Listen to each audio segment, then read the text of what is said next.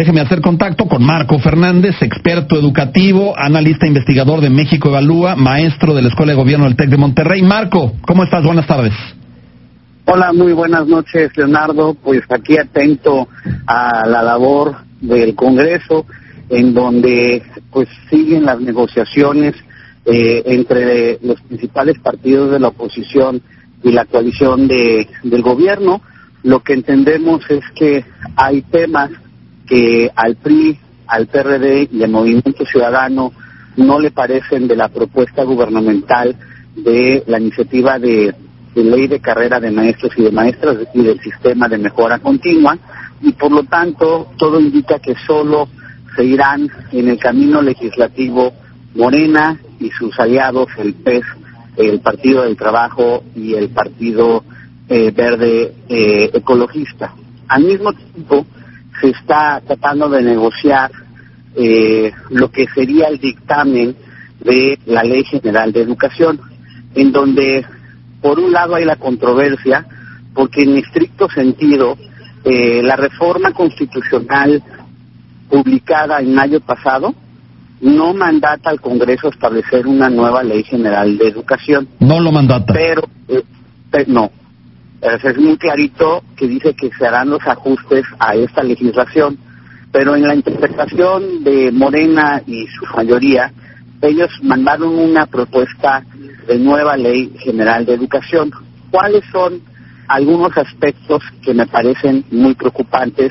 Algunos los platicábamos eh, hace unos días me parece, eh, cuando uno ve en su conjunto, por ejemplo, la propuesta de los concursos, los procesos, pues, para la selección de la promoción y el ingreso de la carrera, en los términos en los que está hasta ahorita negociada el dictamen de lo que será la Ley General de Educación, no aparece la palabra en, en condiciones, en igualdad de condiciones, aspecto que establece la reforma del artículo tercero constitucional.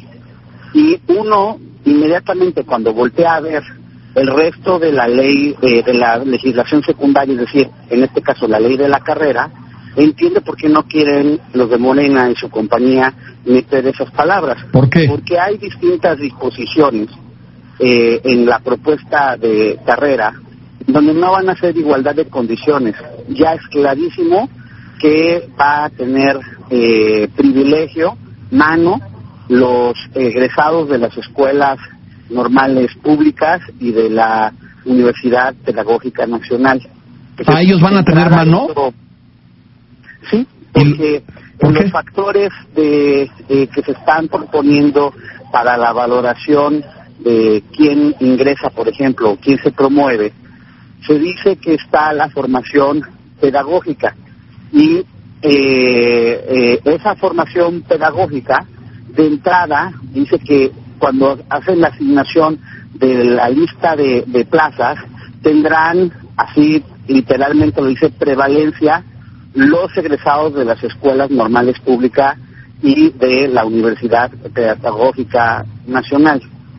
eso obviamente viola la Constitución al decir estos ya no son procesos en igualdad de, condiciones.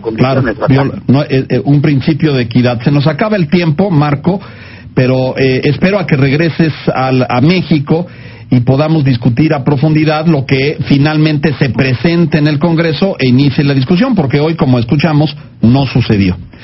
Marco, muchas gracias. Es muy importante, ya sé que tenemos los últimos segundos, pero sí será importante darle una buena platicada, porque son las tres leyes que en su conjunto no me queda claro que la verdad empujen un proyecto de educación inclusiva y de excelencia. Lo, dices con extrema gentileza. Yo diría lo contrario. Me queda claro que no empujan un modelo de vanguardia o progresista en materia educativa. Gracias, Marco. Gracias, como siempre. Buenas noches. Marco Fernández. Leonardo, antes